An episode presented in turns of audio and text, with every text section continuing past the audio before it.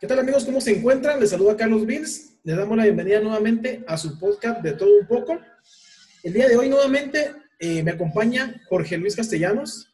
Ya habíamos platicado con él eh, la vez pasada y pues el día de hoy decidimos nuevamente reunirnos para tratar de abordar eh, algo diferente, para salir un poquito de la, de la rutina de, de lo que hemos estado platicando.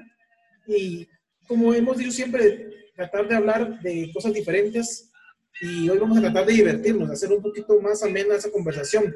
¿Cómo estás, Jorge Luis? ¿Qué tal? ¿Cómo va el día? Carlos. Buenas noches, Carlos. ¿Cómo estás? Pues mira, bien aquí, un día lluvioso, encerrados otra vez. Sí, la verdad es que todo común, no pasa nada diferente. Sí, bueno, sí, hay que, cabe mencionar que, que ahora aquí en Guatemala, los fines de semana, estamos encerrados las 24 horas, o sea, el toque de queda 24 horas y ahí sí que nadie sale. Entonces, pues sábado y domingo eh, en casita, ahí sí que para que todos podamos hacer cosas eh, que siempre hemos querido hacer, ahora sí ya tenemos más tiempo. Y nosotros pues tratando aquí también de, de hacer conversaciones que nos puedan entretener y esperando también que a ustedes los entretengan. Eh, pues como le contaba, amigos, el día de hoy queremos hacer algo diferente y queremos Realmente todavía estamos pensando en el título del podcast, pero creo que cuando ya lo subamos ya ustedes van a tener el, título porque queremos platicar de cine, pero esta vez de películas en español. Creo que el cine realmente latinoamericano o en español, sí o sé que hay muchas películas, pero realmente no son tan comerciales o es muy complicado que lleguen a las, a las salas, a las salas de cine. Y de repente las ves, ahora hay mucho streaming, entonces algunas películas se se estrenan por las plataformas digitales y son, pero muy, muy pocas, y por lo menos en Guatemala, cine pues, latinoamericano o cine en español, es muy, muy complicado que, que se una película de ideas.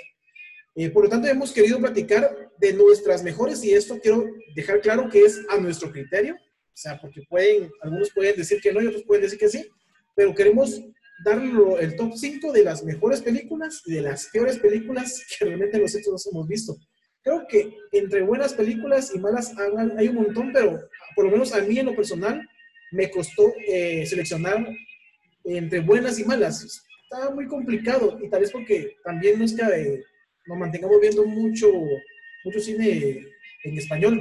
No sé cómo te fue en tu selección a, a vos, Jorge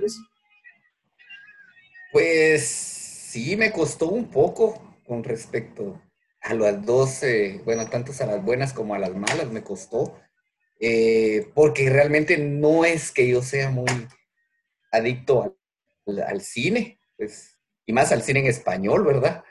Por realidad no, como decías, pues acá no se puede consumir mucho de este tipo de cine porque nunca nos llegan las películas.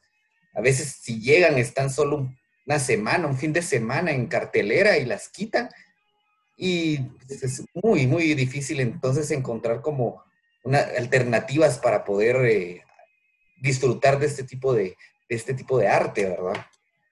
por supuesto, pero, pero siempre hay alguna, alguna película que por lo menos yo trato de rescatar. Eh, tal vez fue por en su momento que la vi, pues me pareció muy buena, y en el momento que la vi también me pareció muy mala. Pero ¿qué tal si empezamos por las peores películas? ¿Te parece que empezamos por las peores? Sí, pues perfecto que empecemos por ese, por ese lado. Pues vamos a hacer, yo te digo, realmente empiezo en el orden de las 5 a la 1. Y ¿Mm? bueno, vamos a ir platicando a ver qué tal, porque puede ser que tú no coincidas conmigo y yo no coincida con tu persona. Entonces vamos a ver, mira, yo tengo este top, voy a empezar por una película y, y yo lo estuve compartiendo con alguien y alguien me sacó la madre cuando le dije que para mí esa película era mala pero quiero eh, colocar en el número 5 y tu mamá también. Es una película de, bueno, Diego Luna y Gael García. Esa película es del 2001. Eh, realmente a mí me pareció mala porque es una película que pues realmente no le vi el aporte, ni como para pasármela bien o para divertirme eh, o, para, o para llenarme algo de emociones. Simplemente son dos muchachos locos que son grandes amigos y se terminan peleando por una, por una mujer, una española, y, o sea, no hay sentido. Se terminan tanto peleando por esa mujer porque los dos se la quieren, se quieren acostar con ella, que al final cuando se logran acostar con ella, eh, al final ellos también terminan teniendo relaciones entre ellos mismos. Es una película muy, para mí muy mala y que no tenía ningún sentido, aunque fue muy, muy famosa. La gente habló mucho de esa película en ese momento. Eh, para mí, para mí no, para mí realmente fue una pérdida de tiempo. Y no sé si tú has tenido la oportunidad de verla. Eh, sí, Cabal es mi número 5 también. Ah, claro, mira pues. Sí. bueno.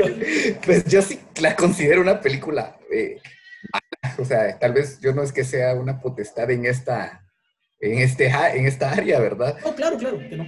Pero como para entretener la película es mala, no tiene, o sea, al menos a mí no tuvo nada que me llamara la atención, o sea, no tuvo ese gancho que te atrapa y te, hace sentir que la película de verdad está aportando algo. Y también, a mi parecer, eso que mencionabas acerca de que fue muy eh, renombrada, tuvo como muchos premios y cosas por el estilo, puede ser porque en ese momento eh, estos dos eh, personajes, Diego Luna y Gael García, estaban en su, digamos que en su despertar o en su apogeo de, como actores. García creo que venía de hacer eh, Amores Perros, que fue una película que igual a la crítica le encantó un montón y pues tuvo un montón de premios y pues Diego Luna andaba por, por, el, mismo, por el mismo estilo, ¿verdad? Pero la, verdad que es una película, mi parecer, tonta. Sí, Diego, Luna venía, si no estoy mal, de hacer telenovelas, porque él siempre actuó desde niño, bueno, los dos actuaron desde niño, pero yo recuerdo a este a este Diego Luna en una no, novela, no es que la haya visto, pero pues uno de pequeño de esas novelas, no me acuerdo si se llamaba El Premio Mayor o no me acuerdo muy bien, pero eran de aquellas típicas novelas como populares, populachas ahí de que de que hablan de la gente de mercado, de la Sí. Creo que tenía un perro de mascota, ¿verdad? Bueno, no, o sea, que realmente no es que haya visto yo la novela, pero sí me recuerdo haberlo visto y, y ah, Incluso Diego, Luna era, un poco gordo. Después como que ahí fue cambiando.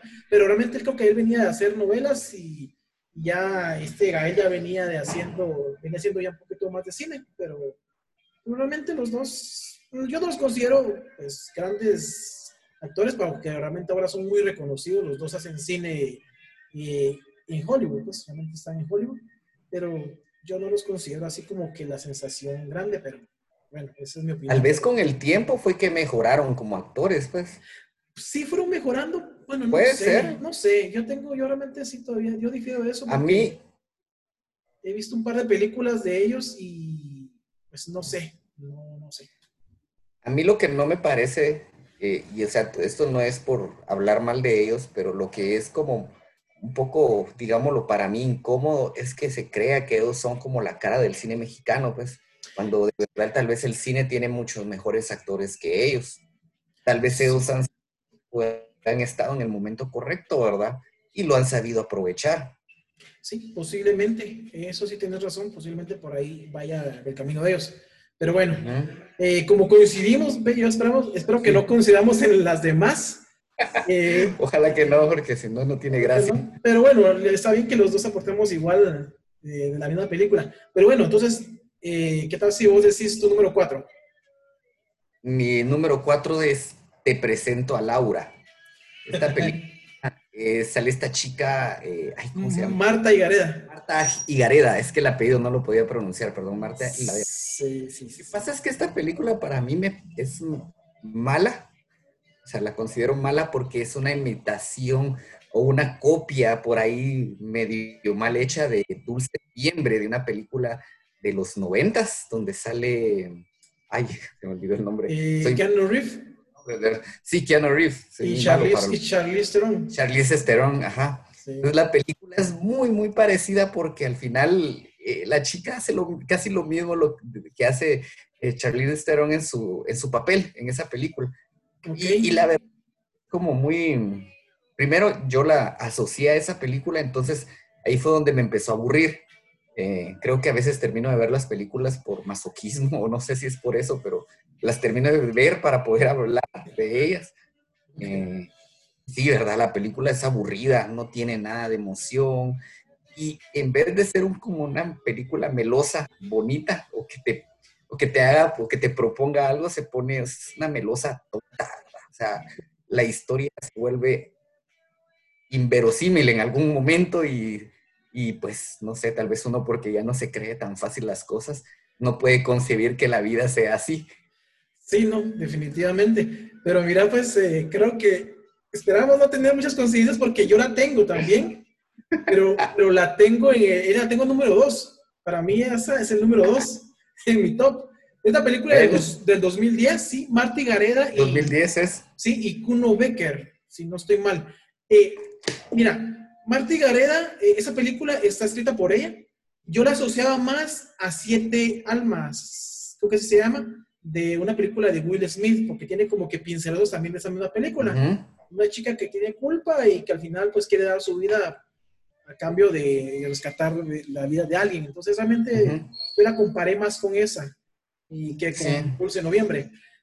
Pero, eh, pues sí, Marte, mira, mira, Marta Gareda a mí me encanta, o sea, a mí, esa, yo sé que el, cine que hace ella, pues no es, no es como que un cine muy exigente, eh, pero te saca alguna sorpresa, pero, pero porque a mí me encanta, tal vez porque yo me, me, me gusta esa mujer, esa, mujer me parece muy, muy guapa, y tal vez por eso cuando yo la puse a pensar, pero sí, lamentablemente, eh, de las cosas malas, malas que ha hecho ella es esto. Entonces, pero sí, yo la tengo en el número dos y, y bueno, seguimos teniendo coincidencias en esto. bueno. Pero bueno, entonces yo te voy a dar mi número cuatro. Yo me vine un poquito más para acá y creo que eh, al momento de estar hablando de esas películas eh, y que nos parecen malas es porque al final no, no le hayamos de sentido. También me cuesta creer de que alguien tenga el presupuesto para poder tirarlo de esa manera y no poder hacer algo mejor, como que esforzarse un poco mejor para, para, poder presentar algo, algo diferente o algo que le deje al, público. Mira que yo tengo en el número 4 una película centroamericana, en sí es una película guatemalteca, y te voy a indicar ya por qué, por qué la escogí. La película se llama Masacre en Guatemala. Es una película del 2005, ¿sí?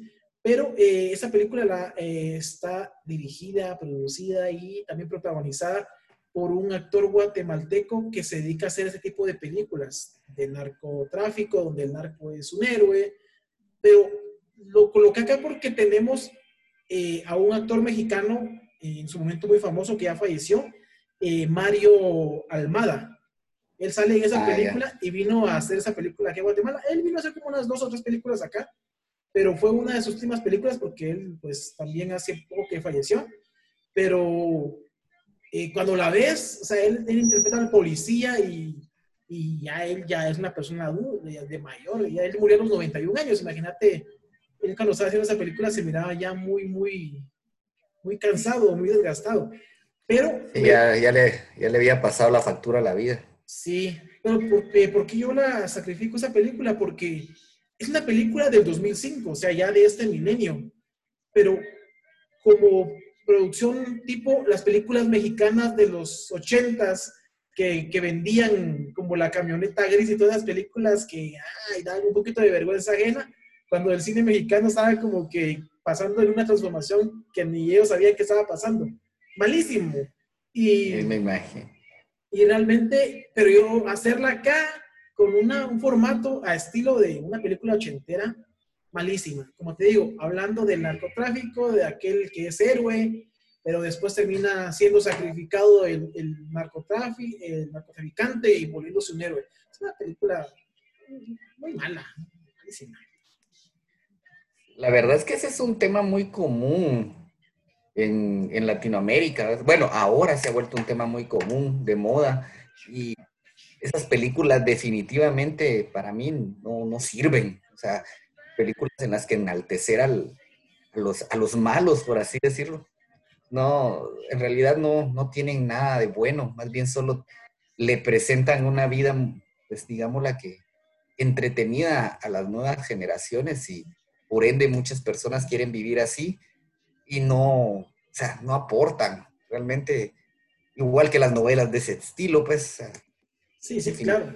Ese tipo de cine de novelas debería estar prohibido, pues, pero eso es mi, mi, humilde opinión. Sí, bueno, es que lo, que sucede es que fue un producto que se vendió bien, o sea, el, el cine y más que todo las novelas colombianas vinieron a darle un cambio a esta, a esa cultura latinoamericana donde colocaban al, al, narco como el héroe. O sea, que querían contar los colombianos su realidad o lo que ellos vivieron en los 90 y principios de los 2000, pero al final las novelas por, por vender colocaron como héroes a, estas, a esos personajes y, y es donde mucha gente pues piensa que es así, creen que la vida de un narcotraficante es, es, es genial. Y pues no, al final siempre, como dicen muchas personas, eh, los, no hay narco que haya vivido tantos años. Y si está, y si es anciano o si llega a varios años, está pudridos en alguna cárcel. Pero por eso me parece muy mal ese concepto o ese tipo de mensajes. Pero bueno. ¿Y, qué tal si continuamos? Bueno, ahora te dejo nuevamente. Número 3. La, número 3. eh, Zapata. Una que la, sale Lucero y, y Alejandro Fernández. Esa película tiene algo que mencionaste cuando hablabas de la de te presento a Laura. Esa película tiene, se ve que le metieron mucho dinero, o sea, que tuvieron un gran presupuesto para hacerla, pero aún así no dio la talla, pues, o sea, no, también quisieron como solo enaltecer esa parte de, ese líder de Zapata, ¿verdad? Emiliano Zapata. Y dejaron como por un lado más que eh, su, o sea, como, como él era realmente como persona, ¿verdad? Sino que simplemente trataron de representar a su héroe y ya, o sea, la película es muy plana, muy predecible. Las actuaciones al final, no sé, ¿verdad? Yo no los considero eh, actor, bueno, por lo menos a él no lo considero actor, ¿verdad? No, no. de novelas, pero al menos ya había actuado algo. Y sí, o sea, la película también como siempre, o sea, en este, en este, en este top 5 de películas, para mí todas son aburridas. Entonces, no te dejan nada, no tienen entretenimiento predecible y aunque sí muy bonitos los paisajes y todo lo que utilizan, ¿verdad? El vestuario, bueno, que sí está muy de la época, pero definitivamente no, no aporta. La película se quedó allí eh, y pues no, no fue tan trascendental como ellos hubieran querido que fuera. No, claro, claro. Eh, yo recuerdo, eso, la vi, la película la vi. Eh, y recuerdo que las críticas, la crítica de la película se centró más en el desnudo de Lucero. Que realmente eh, porque, pero, y te digo por qué se centró más en eso, porque realmente no fue ella la que salió desnuda. No, sí, eso todos lo sabemos, pues. Sí, ella pagó un doble y entonces la gente hablaba del doble que había utilizado Lucero en ese desnudo. Eh, bueno, rescatable de la, para mí, de esa película, sí, como dices, los paisajes, porque al final México es un país muy, muy... Sí. Pero, y también rescato el soundtrack, porque, y bueno, pero te lo digo en lo personal porque a mí me gusta mucho la música de Alejandro Fernández, pero también la canción o el soundtrack, pues muy bueno. Entonces, pero sí, la película, no sé, quisieron, hagámosle una película a Zapata y, y pongámosla en el cine y ya, algo así. Eh, México termina haciendo muchas cosas, tiene mucha capacidad de hacer mucha televisión, mucho cine, que al final puede hacer cualquier cosa y cualquier cosa a veces termina siendo malo. Sí, la verdad que sí. Sí, bueno. Entonces yo, eh, yo tengo en mi número 3, tengo una película, está en, están en las plataformas de streaming por si alguien quiere perder dos horas de su vida. Es una película ah, demasiado mala, porque yo esperaba, tenía las expectativas de esta película por, por, la, por las actrices que salían. Y se llama Lo más fácil es complicarlo todo. Es una película del 2018 y es con Dana Paola y Marjorie de Sousa.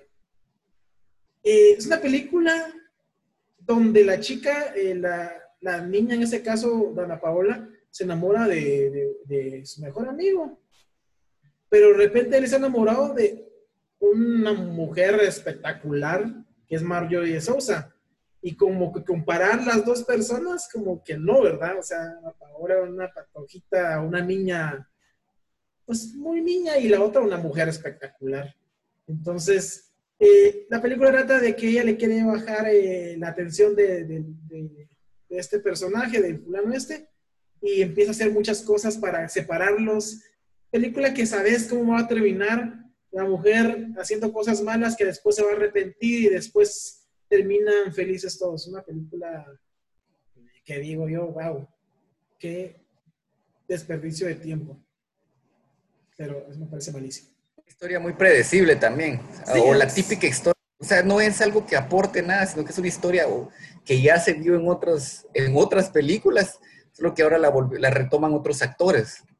Sí, puede ser, pero realmente es tan predecible, es como que ya sabes cómo va a parar.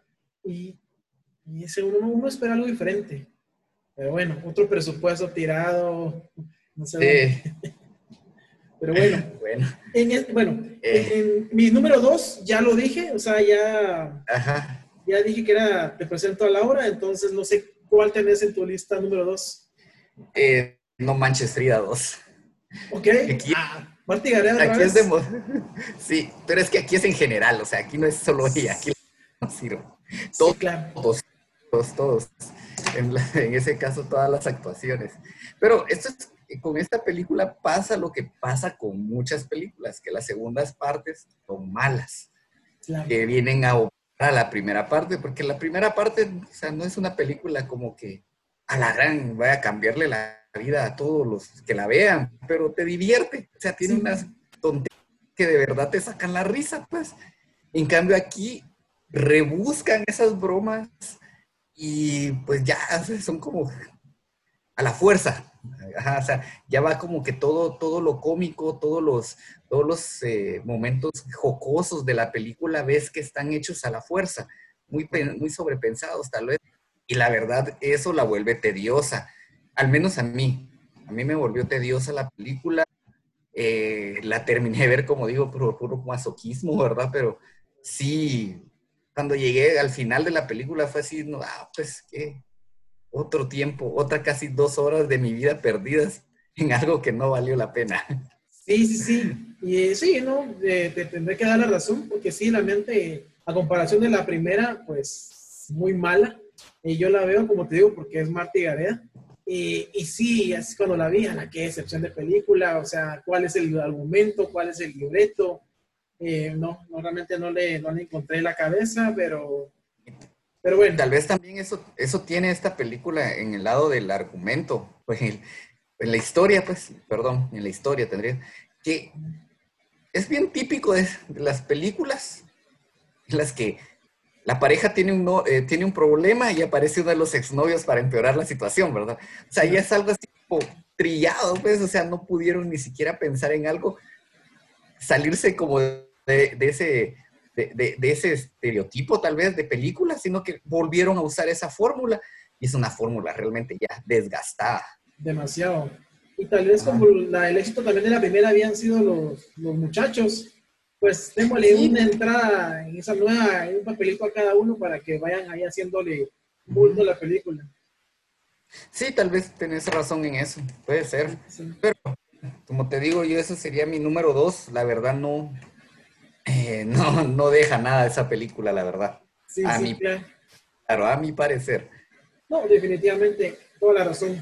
Pero bueno, ¿qué te parece? Yo llego al número uno y esa película, ah, creo que ha sido una de las películas que me han dado ganas de romper el televisor de lo mala, de lo patética, de lo absurda, no tiene ni lógica.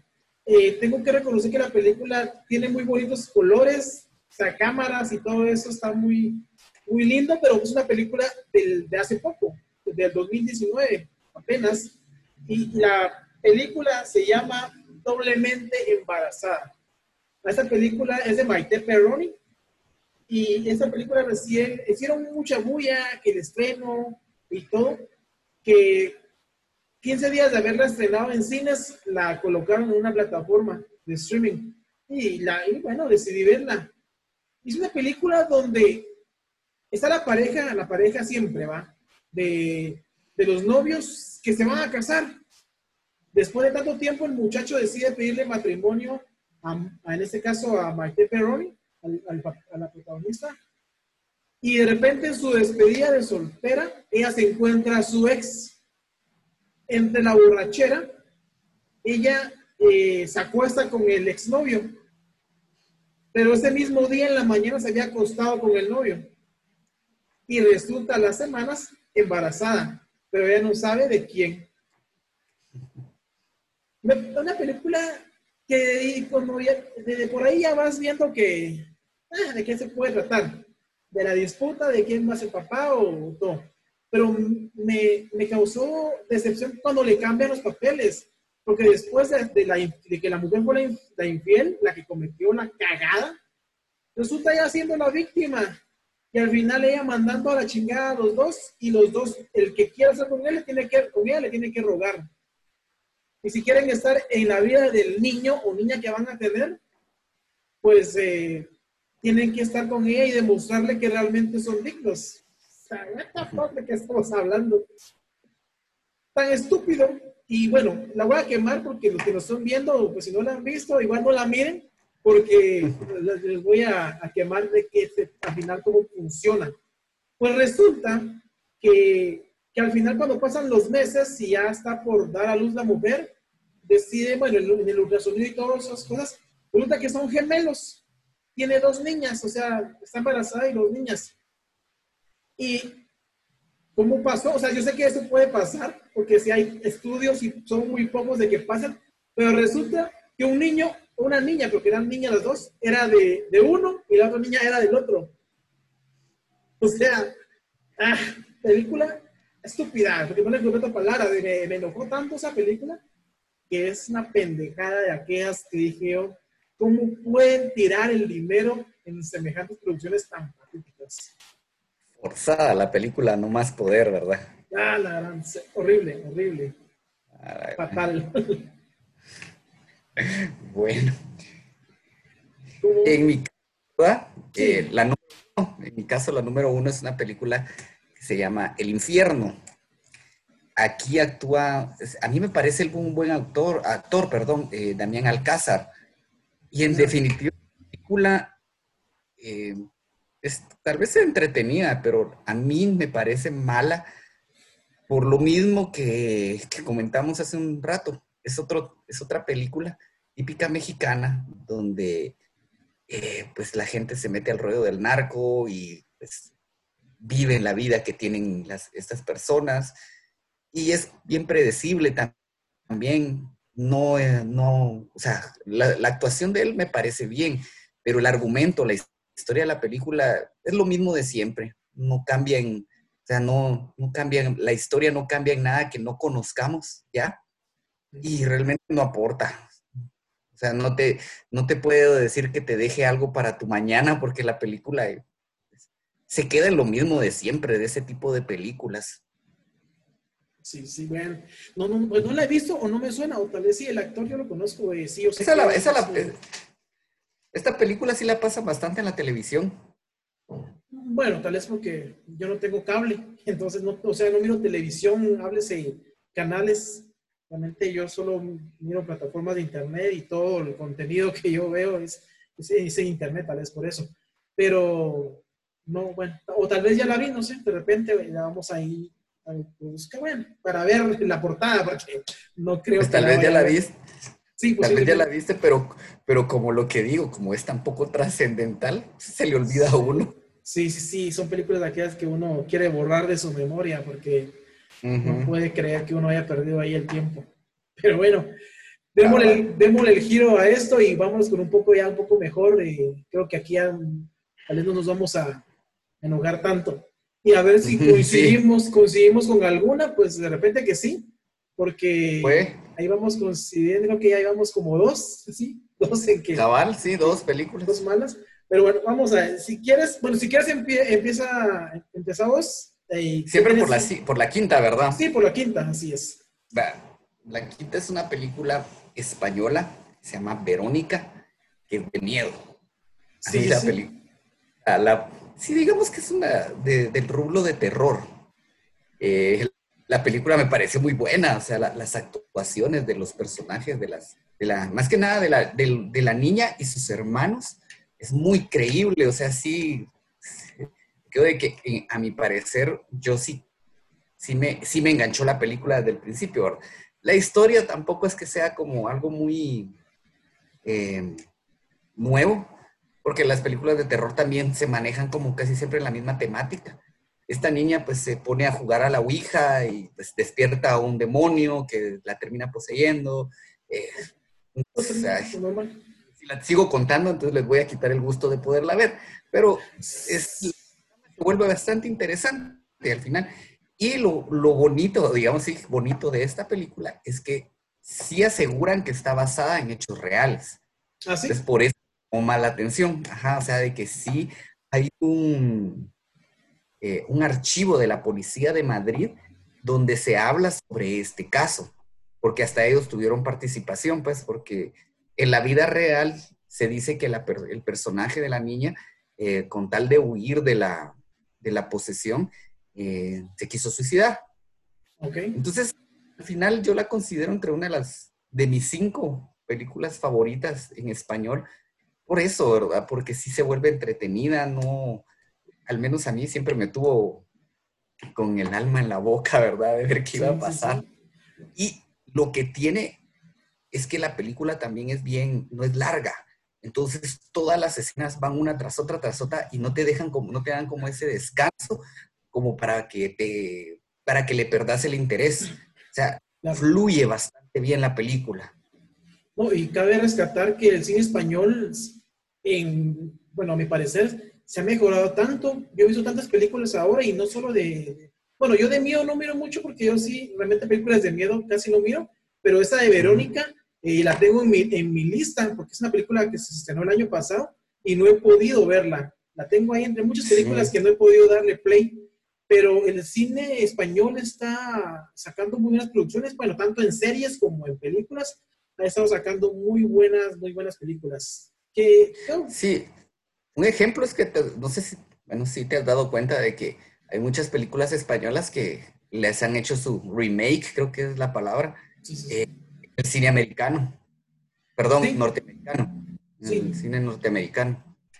Sí, han, han, copiado muchas fórmulas de ellos, pero realmente sí. ellos están haciendo un material, pues no sé si, si original, pero realmente yo he tratado de, yo he visto series y, y películas y muy, muy buenas, me parecen muy buenas producciones, posiblemente, tal vez en algún momento podamos platicar del cine español, eh, de repente hasta la evolución de, de, cómo es que ha venido el cine desde los 80 hasta el día de hoy, eh, pero eso dejar más adelante.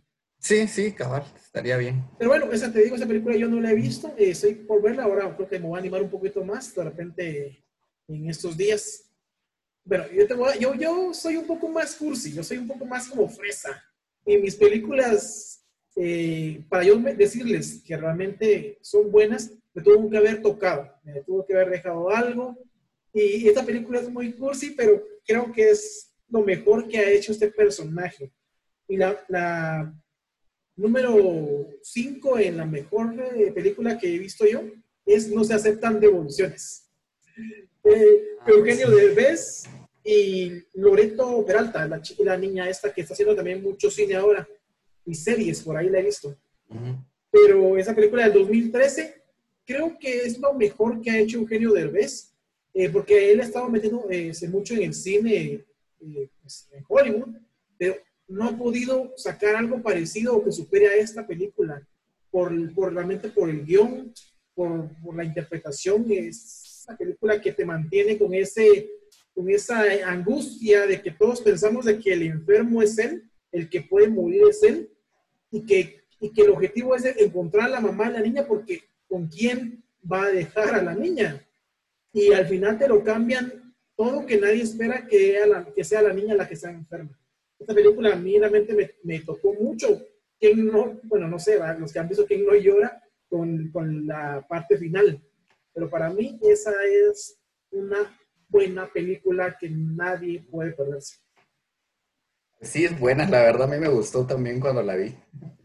muy bueno, eh. bueno, bueno, pero ojalá que él haga realmente Eugenio de Rivera tome esa parte porque está, está muy interesante y muy, muy, el, el, lado cómico que lo caracteriza a él también estaba muy plasmado en esta. Las demás que empezó a sacar ya lo veo un poquito más forzado, ya no lo veo tan, tan Eugenio Derbez.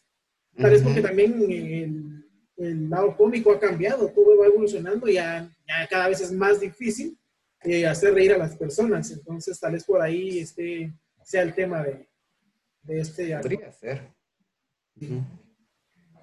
Bueno, Eh, ¿qué sería el número cuatro? Bueno, te toca. Sí. Número cuatro. Eh, mi, cuarta película es la, también es española, eh, La piel que habito.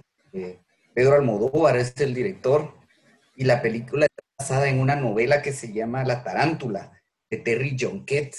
Él es francés, si no estoy mal. La película, ayer me dijeron una palabra para describirla, es perturbadora, pues, por, cómo manejan la historia.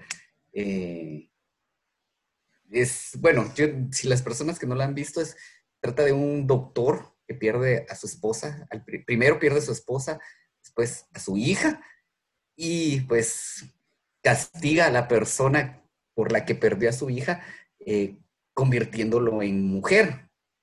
Y pues la trama, la trama se vuelve así bien complicada, o sea, no complicada de entender, sino que es así, eh, demuestra cómo podemos llegar a ser como seres humanos, ¿verdad? O sea, eh, experimentar con, con las demás personas, que no te importe lo que vaya a sufrir la persona con tal de, digamos que de vengarte de lo que te pasó, ¿verdad?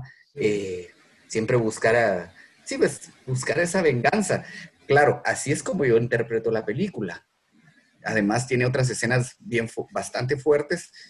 Eh, a eso, ahí y llegando a eso es lo que también hace que la película tenga un impacto en las personas que la ven, pues no es algo que cualquier persona vaya a poder digerir tan fácilmente. Entonces sí te necesitas como eh, tener un criterio muy amplio para poder ver esa película. Entonces... ¿Se escucha algo? No, tal vez no dark, sino que sí tiene una, o sea, es una trama, eh, no sé, es una trama que puede, que es muy humana, pero a lo que no estamos acostumbrados a que nos cuenten, pues. Bueno, sería interesante, creo. Sí, por eso mismo, aparte de que como te iba a decir, eh, Almodóvar considero que es, uno de los mejores directores de su época, ahora creo que no está haciendo cine, o por lo menos las últimas películas que yo vi de él ya no muy me gustaron, las primeras sí me parecen fantásticas, pero esa es mi forma de pensar. Y por lo mismo es de que elegí esta, ¿verdad? Que esa fue como una de sus películas más representativas. Hasta ahora es una de sus películas más representativas. Ok, ok. Bueno. Eh, yo no incluí ninguna película española porque, bueno, no sé por qué, realmente no, no las pensé. Eh, he visto varias, pero realmente no hay una que diga yo, wow, qué película tan buena. Entonces, no. Eh, yo, yo tengo en el número 4, es una película colombiana. Eh, y la tengo porque me gustó mucho la historia, cómo la contaron, porque es una película que está basada en hechos reales. Y la película se llama De Regreso a la Huaca. Es con Marlon Moreno, ese actor es muy conocido. Y es una película del 2009. Eh, ¿De qué trata esta película? Pues trata de lo que realmente sufren los soldados o el ejército colombiano eh, cuando tiene que ir detrás de los narcotraficantes o que se esconden en las montañas. Se trata de un grupo de soldados que, que van, están pues, cazando a narcotraficantes, por decirlo así, y se internan en las montañas. Eh, pues claro, tienen emboscadas y todo ese tipo de, conflictos que viven los, esas personas. Eh, y están en un punto donde ya se les están acabando las provisiones, no los quieren llegar a traer, eh, y están en la selva. Casualmente llegan a un punto en la selva donde uno de los soldados se topa con una, como como bulto en la tierra y le pega una patada y empieza a ver que hay como una tapadera en, esa, en ese bulto. Le avisa a otro compañero y empiezan a escarbar ese bulto y es una tapadera. Cuando lo abren, es un tonel lleno de fajos de dólares. Se empiezan a ver que, es varios, varios, para millones podría decirse, y empiezan a, a ver eh, que hay marcas en los árboles y en todo ese terreno, que empiezan a, a, buscar más y encuentran un montón de caletas, como le, habla, le llaman los colombianos. Al final no saben qué hacer, le dicen a los demás compañeros, pero tienen un comandante. el cual tiene que decidir qué hacer. Eh, pues al final son millones de dólares los que ellos encuentran, que al final agarran un montón de dinero y lo ponen como una pesa, como una rama, y lo que pesa igual es lo que se van a repartir todos, lo tienen que meter, meter en sus mochilas. Ahí sí que tiren todo lo que tengan, ropa, todo lo que les, haga bulto en las mochilas y llenenlo de dinero. Pues al final así es, los sacan de la, de la jungla y pues eh, pasa lo que pues pasa en personas que nunca han visto dinero por esa cantidad. Lo empiezan a derrochar tanto que pues empiezan a llamar la atención. Eh, bueno, la película es muy buena. Al final, no se les, no les cuento el final, pero sí les cuento que al final los terminan agarrando y los llevan a la cárcel. Entonces la película trata todo eso y pues los que, la quiera ver, eh, la encuentran igual, creo que está en YouTube, la pueden encontrar y si no en cualquier página de internet. Eh, de regreso a la Huaca y pues pueden ver realmente cómo es que esa historia se desenvolvió en Colombia, y, pero no la, no la tocaron mucho o no la hicieron tan popular porque pues trataba del ejército y cómo es posible que el ejército eh, vaya a tener en sus vidas a personajes así, ¿verdad? Sí. Eh, pues se ve interesante, la verdad. Vamos a ver si la busco hoy para entretenerme. Sí, es, buena, es buena. Te vas ahí como que agarrando la... Eh, es como una historia, pero realmente fue una historia eh, verídica y, y, pues el desenlace, pues como todo, realmente los desenlaces completamente felices, pues no existen, ¿verdad? no, desde luego. Ahí pues, pues pueden verse, ahí pueden darse una idea de, de cómo terminó este, este conflicto con estos, con este grupito de soldados en Colombia. Bueno, vámonos a la número 3. ¿Qué tal si empezás vos? Mi, la número 3, yo la película que yo elegí es La Ciudad de Dios. Película bastante famosa, ¿verdad? Eh, fue dirigida por Fernando Meirelles y Katia Lund y también está basada en una novela. Este es, que tiene, es del mismo nombre, ¿verdad? Escrita por eh, Paulo Lins. Y pues esta película es del 2002 y a diferencia de las típicas películas que hablan del narcotráfico, de las maras y de todas esas cosas que ya están bastante triadas, La Ciudad de Dios te cuenta la historia de dos personajes que están en, eterna batalla por el dominar las favelas, pero también eh, te cuenta la historia de cómo uno de, de uno de los personajes logró salir de ahí eh, a través de su capacidad para ser buen fotógrafo.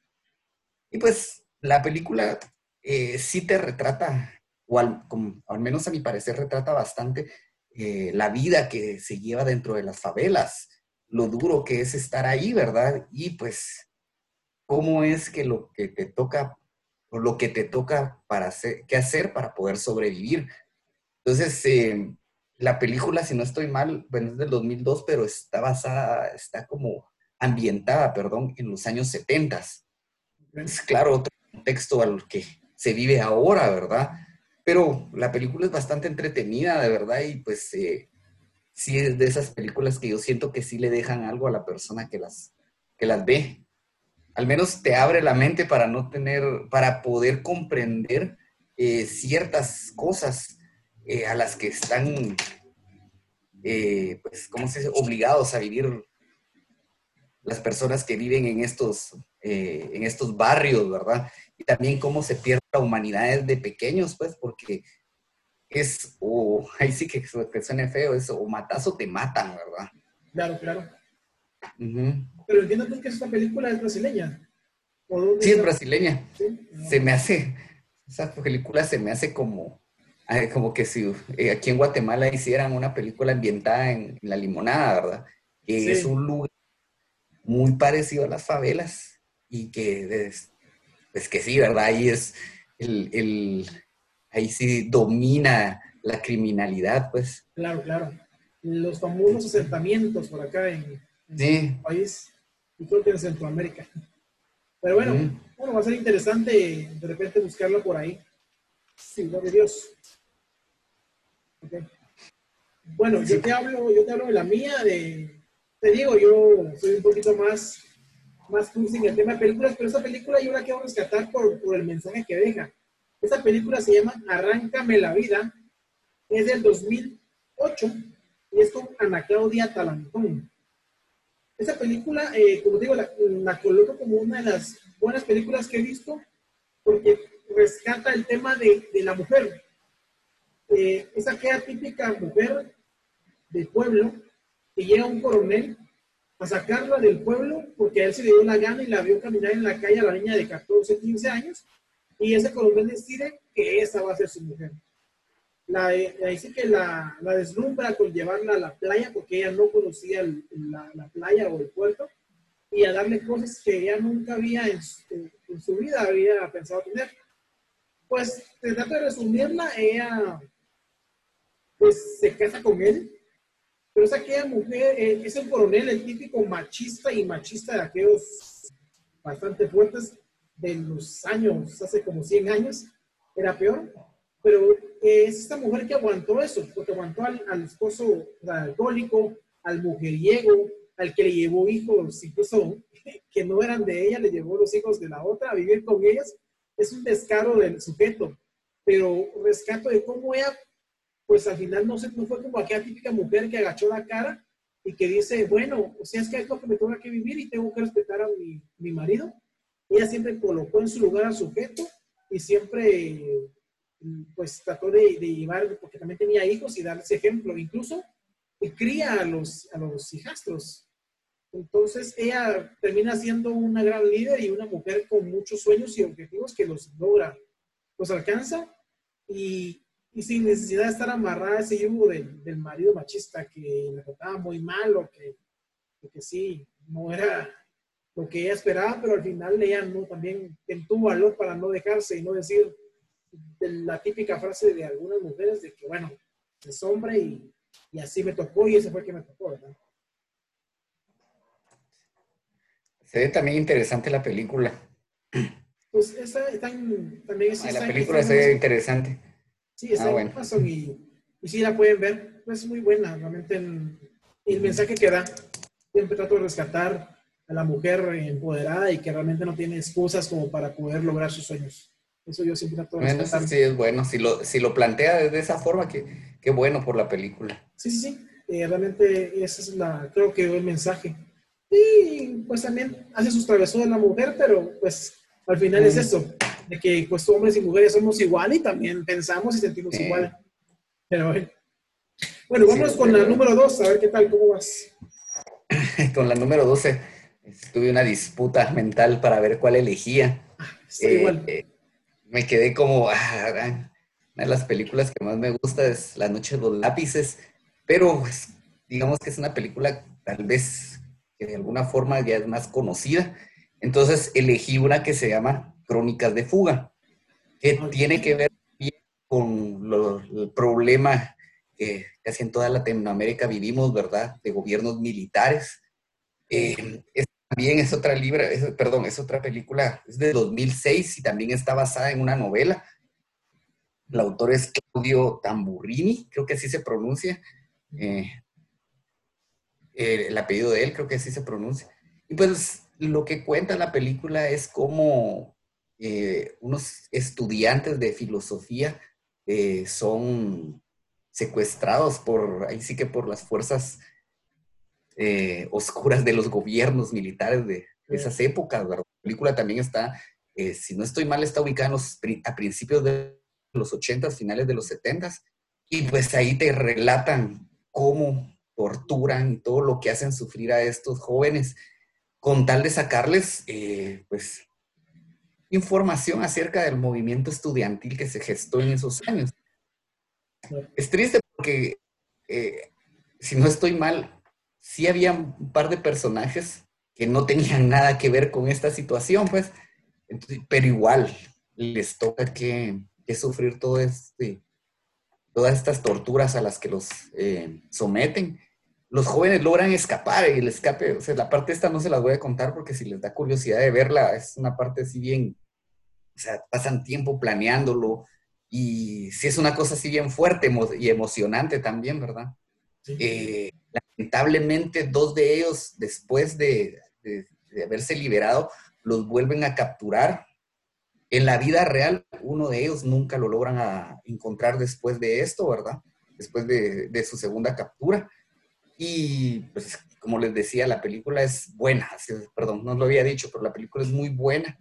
Eh, refleja muy bien todo lo que pues, las personas que en esos momentos tuvieron un espíritu de querer cambiar las cosas o de luchar en contra de las cosas que estaban o que ellos creían incorrectas, eh, las consecuencias que tuvieron que vivir, ¿verdad? Yo siempre he pensado que todo este tipo de personas o estas generaciones eh, sí tenían la lucha en el corazón y lo que hacían sí era porque les nacía hacerlo, ¿verdad? No como ahora que también hasta eso se volvió moda. Bueno, aunque, aunque pues creo que ya ni eso hacemos aquí en la Universidad Estatal de aquí de, nosotros, de Guatemala. Y ya ni ese espíritu tiene, ¿verdad? No, Pero hace muchos años. Para, ese es tema para otro. Sí, sí, sí. Para, otra conversación. Pero eso es eh, una de las películas que mi, mi, segunda película favorita en español y que pues si en algún caso la pueden ver, está en YouTube completa. Ok. Y es bastante, es bastante interesante la película. Aunque también hay que tener un poco de, de corazón de piedra porque sí se sufre, o sea, uno no puede desapegarse de ver el sufrimiento de ellos y pasarlo por alto. Ah, bueno, no, definitivamente sí la voy a ver porque esas películas son las que a mí me gustan demasiado y todo. Y no es muy larga también. ¿Ah, sí? Sí, disculpa derruba, pero no es muy larga. Eso también es otra cosa que la película te lleva. O sea, no. Ah, sí, sí, te, sí de principio a fin te tiene a la orilla de la, de la silla, ¿verdad? Y pendiente de lo que está pasando. No, entonces definitivamente sí. Voy a ver cuál de todas las que has dicho que yo no he visto eh, me decido. Yo te voy a contar, yo tengo un conflicto, o tenía un conflicto con, con, mi número uno y número dos, creo que igual, pero ¿por qué? Porque es del mismo director, la número uno y la número dos, es de Alfonso Arau, me parece un, un genio eh, mexicano, pero eh, y a ver si no tengo conflicto o, o, me maltratas. Pero realmente la coloqué en la número dos simplemente porque hay un actor estadounidense. Y, y, quiero recalcar, vuelvo a repetir, yo soy bien cursi, entonces por eso tal vez armo esas películas así.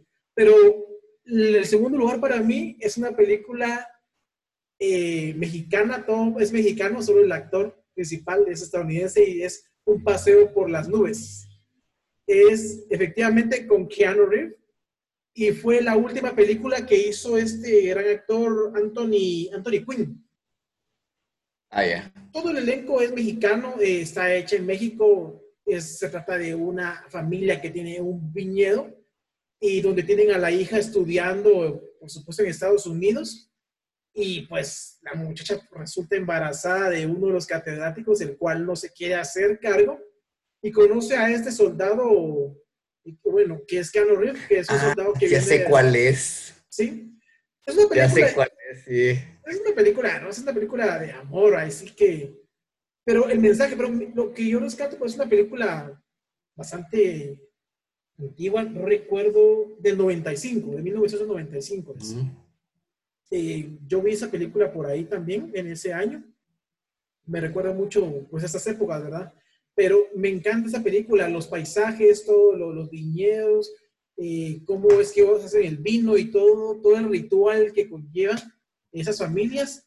Esta película para mí es en lo fotografía, en todo lo que es paisaje, vestuario, es genial. Eh, pero la coloqué en, la número dos porque al final hay un actor eh, estadounidense que también me parece un buen actor, un actor versátil. Pues realmente lo que ha hecho últimamente pues ya no es tan bueno, pero sigue siendo Keanu Reeves. Sí, desde luego. sí, tengo, de, eh, tengo destellos de esa película. Sí, también la vi hace muchos años, desde luego, pues, pero sí, sí la recuerdo. Solo que yo no sabía que era mexicana, yo pensé que era americana. Perdón, norteamericana. No, eh, claro, el título está en inglés, pero bueno, en español así vino acá. Eh, mm. Pero realmente sí, todo, todo, todo es mexicano. Eh, y como te digo, es una de mis películas favoritas, como digo, como la uno, como la, la dos, la que les indicaré, mm. que está en número uno, son mis dos películas favoritas. Realmente no me canso de verlas por lo mismo, por la historia y todo esto, porque al final tampoco es que se ubique en una época actual, pues, es, es, como época de los 1800 y por ahí, o principios de los 900. Pero esa, para mí, es una película muy, muy, muy buena. Mm. Está bien, habrá que verla. Recordarla, perdón, o sea, volverla a ver para recordar bien. Sí, claro. Estoy seguro que la viste. En mi, primer, en, mi primer lugar de películas en español, tengo una película que se llama eh, Somos Maripepa. Es del director Samuel Samú, eh, es de México, más creo que está ubicada exactamente en Monterrey y es del 2013.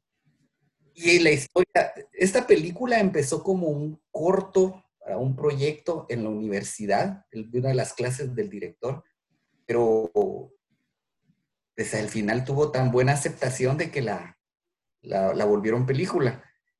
La historia es de cuatro amigos que tienen un, tienen un grupo de música, pero por distintas situaciones de la vida, pues cada quien tiene que pues, encargarse de las situaciones en, que, las que, a las que se tienen que enfrentar, ¿verdad? O tener que conseguir trabajo, uno de ellos, pues siendo por el tipo de lugar donde viven, eh, se aleja de ellos porque él tiene que estar más con su familia, digamos que con sus primos, eh, digamos que el actor principal, pues él, él cuida a su abuelita, vive solo con su abuela, y de repente pues eh, se vuelve también ya más, más que, una, que un gusto, sí sería como una obligación el tener que cuidarla, ¿verdad? Y por eso se, se, separan, ¿verdad? La idea es de que ellos querían entrar a un concurso de música porque con dos canciones que tocaran y si lo ganaban, se ganaban un premio eh, económico. En el todo, en el todo, en toda el, ¿cómo se diría? En todo el el recorrer de la película, pues ahí vas viendo las tonterías que uno hace de patojo, porque estas todo las, las hecho, ¿verdad? Cómo se, cómo se divertían, cómo jugaban, a, qué jugaban, ¿verdad? Y pues en realidad a mí, me, a mí me causó, a mí me parece una muy buena película, porque también eh, retrata cómo uno de adolescente, pues la vida te obliga a enfrentar cosas que a las que en ese momento tal vez no estás preparado y pues le tienes que hacer ganas definitivamente, tienes que enfrentar todo lo que te va dando. Y digamos que esto tal vez es un poco, como vos decís, cursi, eh, porque a pesar de que los amigos se separan, cuando en realidad tienen que estar juntos, ahí están todos para apoyarse. Entonces eso me, veces esa parte es como bien cursi, pero a mí me gusta esa ideología o esa idea de que así son las, así deberían de ser las amistades, porque en realidad no lo son, ¿verdad? Pero así deberían de ser. Entonces, por eso es mi número uno. Es una, esto sí, esta, bueno, la mayoría de mis películas son independientes, de cine independiente. Esta es un poco más porque en realidad eh, no tuvo mucha difusión eh, yo fue por casualidad de la vida que la encontré una vez en la televisión, eh, pero en realidad, como te digo, no fue que esta película haya estado en, eh, en el cine, o sea, como tal, en las salas de cine, por mucho tiempo, y que también pues no, no fue a concursos ni a... no, no, tuvo toda esa repercusión que casi, casi todas las películas, en su mayoría las películas mexicanas sí tienen, porque ellos se apoyan mucho también. Eso es algo que cabe destacar, pues que quiera que no, ¿verdad? Ellos de una forma u otra siempre apoyan el, lo que se produce en su país, pues. No, definitivamente. Pues no, no a mí no me suena, realmente no, no, no, no, me, la he escuchado nunca. Es que es, es, una película así, bien underground, así, sí. el, no, mundo, pues, pero es muy poco conocida. No, definitivamente, porque nunca la había escuchado, pero bueno, va a valer la pena eh, realmente verla vale la pena. Creo que también está en YouTube. Sí, bueno, vamos a buscarla ahí, definitivamente. Vamos a ver qué, cuál es el gusto que, que impactó a Jorge Luis. Bueno, eh, yo me voy a la primera, ya para ir adelantando con esto. Eh, esa, esa, película, eh, bueno, es de una escritora, Laura Esquivel, es una escritora muy reconocida en México. Aparte que también se dedicó a la política, pero ella tiene muchos libros. Y en este caso, Alfonso Grau llevó uno de sus libros al cine. Eh, me parece una película muy buena, eh, Pero como te digo, eh, siempre tiene ese, ese toque de amor cursi. Es una película de 1992 y se llama Como agua para chocolate. O sea, esa, eh, las personas que están por ahí por Estados Unidos la pueden buscar en Netflix porque está en Netflix de Estados Unidos y, de España por ahí. Pues como todos sabrán, Netflix presenta diferente catálogo de películas en diferentes países o depende de qué región estés pero esa sí está en Netflix de Estados Unidos. Eh, bueno, esa película es con Lumi Cavazos y Marco Leonardi. Son dos actores eh, no muy, pues, tan conocidos, pero han hecho bastante cine eh, en México y creo que ahora se dedican a la televisión. Pero es la historia de siempre de aquella, de, de, la época antigua donde pues casaban a las hijas con el que los papás quisieran en ese caso es la mamá que dice que, quiere casar a una de sus hijas. Cuando llega el muchacho a pedir la mano de una de las muchachas, la mamá decía, no, no te vas a casar con ella, pero te voy a ofrecer la mano de mi otra hija. Y el otro se casa con ella con tal de estar a la par de la cual está enamorado. Entonces, esa película habla mucho de, la comida y las recetas mexicanas, que son pues, buenísimas, es, de las haciendas, porque también se, lleva a cabo la trama en, en una hacienda y pues hablan de todo eso cuando empezaba la revolución y tiene esa parte de historia, que yo siempre rescato lo que es historia, lo que cuentan y, por supuesto esos paisajes que manejan en esa película son geniales.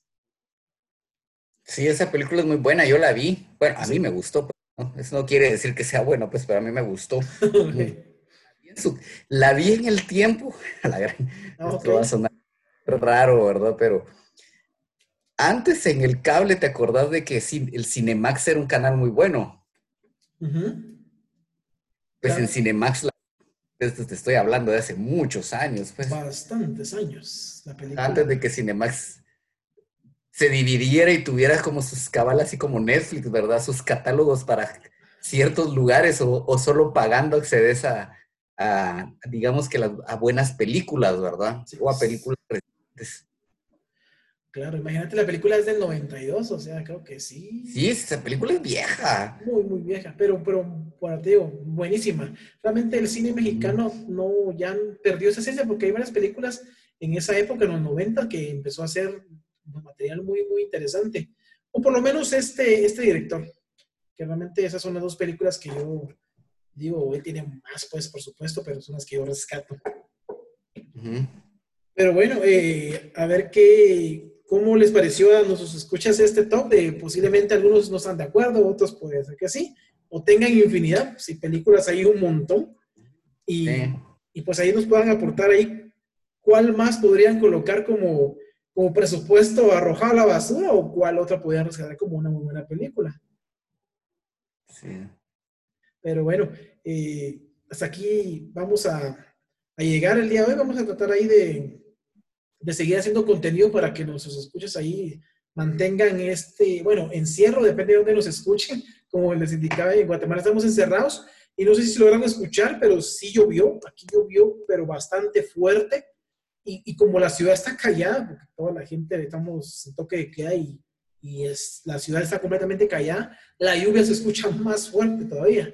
Pues aquí sí, fue la, la tormenta que acaba de caer acá fue fue bárbara. No sé si llovió por tu sector, Bien, llovió, pero, o sea, aquí no llovió. Aquí llovió recio, como a eso de la media tarde. Ahorita ha estado lloviendo, pero no es así tan de tormenta ni nada de eso, pues ha sido un poco más tranquilo. pero igual, el silencio que impera en la ciudad ahorita es así inmenso y pues desde luego las lluvias se oyen más, más fuertes aquel silencio ensordecedor, dicen por ahí. Cabal, man. Pero bueno, esperamos pues entonces que es que entonces que pues, les haya parecido interesante la plática del día de hoy. Y te dejo los micrófonos para que te despidas y... No, pues gracias otra vez por invitarme, Carlos. Te lo agradezco mucho y pues gracias a las personas que se toman su tiempo en escucharnos y pues que también nos hagan llegar sus comentarios a ver cuáles son sus películas favoritas y cuáles no, ¿verdad? Claro, sí, yo he estado viendo ahí, hemos tenido muchos escuchas, eh, bueno, en, Spotify hemos tenido bastante personas que nos escuchan eh, en, YouTube también, entonces ahí siempre pidiéndoles pues que nos puedan recomendar, si te parece el contenido, que nos sigan, que le den like y, y o recomendar o, o colocarnos su opinión. Realmente nosotros lo hacemos, esto lo hacemos para poder, eh, pues en este caso, presentar algo, algo que no sea tanto de ese, cierto que hemos hablado mucho de lo que está pasando, pero tratar de, de hablar las cosas eh, de una forma pues, transparente en lo que podamos aportar. Eh, y ahorita empezar a hacer contenido ya un poco, un poco fuera de eso, de esa bulla, de ese escándalo, de, de, esa pandemia que nos está ahí azotando en Latinoamérica, es lo que lo estamos recibiendo ahorita con su mayor impacto. Y pues esperamos que los que se encuentran eh, en sus hogares, pues que la estén pasando bien. A los que la tienen complicada, pues mucha fuerza. A los que pueden ayudar ahí al prójimo, al vecino, pues ayuden al prójimo, no esperen algo o mucho de un gobierno, porque hay muchos gobiernos que han ofrecido muchas cosas y no sé si vos has escuchado también en Latinoamérica, pues muchos gobiernos ofrecieron mucha ayuda a, su pueblo, pero nadie termina de, concretar o, de, esa ayuda no termina de llegar. ¿Has escuchado algo así? Yo, yo estuve participando en una un conversatorio de literatura, ¿verdad? Y una persona que estuvo con nosotros ahí nos contaba que en República Dominicana están en tiempo de elecciones. Bueno, o sea, es algo diferente, pues, o sea, tuvieron que repetir las elecciones. Lo gracioso es que, bueno, no es gracioso en realidad, pero lo que él nos contaba es de que uno de los candidatos pues iba a dejar un, un panito a las casas de las personas, pero el panito llevaba la, el logotipo del, del partido político y algo así como que recuerda quién te ayudó cuando estabas en estos problemas, vamos. Por supuesto. Utilizando esta situación para todos, en todos lados, lo están utilizando para sacarle la mejor ganancia que puedan, pues. Por supuesto, eso, eso va a pasar eh, siempre. Y es donde yo siempre le comento a muchas personas, a muchos amigos, que, que no esperen de nada a los políticos. Realmente a mí me, me reventaron cuando coloqué un, cuestionamiento al presidente y mucha gente sigue hipnotizada con el político de nuevo ingreso, porque realmente en Guatemala también tenemos a un político que recién ingresó, tendrá unos, cinco meses por ahí. Y, siempre cuando empieza todos los políticos, toda la gente siempre, cada cuatro años, eh, están con esa ilusión de que hoy se va a venir alguien, alguien mejor que el otro y eso es algo que ya el pueblo latinoamericano debería de, despertar, de que no va a venir alguien a rescatar esto, porque al final eh, todos nos rescatamos entre nosotros, todos trabajamos y todos peleamos por nuestros sueños, y no va a venir un gobierno a podernos a dar algo, el gobierno no da nada, la gente tiene que empezar. de las penas. Sí, claro que sí. Pero bueno, un gusto volver a hablar con, con vos. Eh, vamos a seguir teniendo conversatorios con, aquí con Jorge Luis, así que creo que al final vamos a estar ahí los dos ahí tocando temas. También nos podrían sugerir de qué quieren que hablemos. Sí, definitivamente. Eh, yo he tomado ahí un par de anotaciones de personas que nos, nos escriben y nos van indicando en redes sociales también cómo, qué, les gustaría o qué inquietudes tienen y nosotros pues tratando de abordar lo que podamos conocer del tema, pues hacerlo. En este caso, pues igual te quiero agradecer nuevamente por tu tiempo. Y, Igual, gracias por invitarme a este. No, claro, y que todo siga bien en casa. Y fuerza. Gracias, igualmente. Realmente hay que seguir, pues ahí que con mucha fuerza y, pues bueno, que todos los que nos escuchan, pues igual que, que las pasen bien y pues mucho ánimo. Les agradecemos que, que nos hayan escuchado y pues siempre estamos ahí en este podcast de todo un poco. Recuerden, este podcast es de ustedes. Hasta luego, hasta la próxima.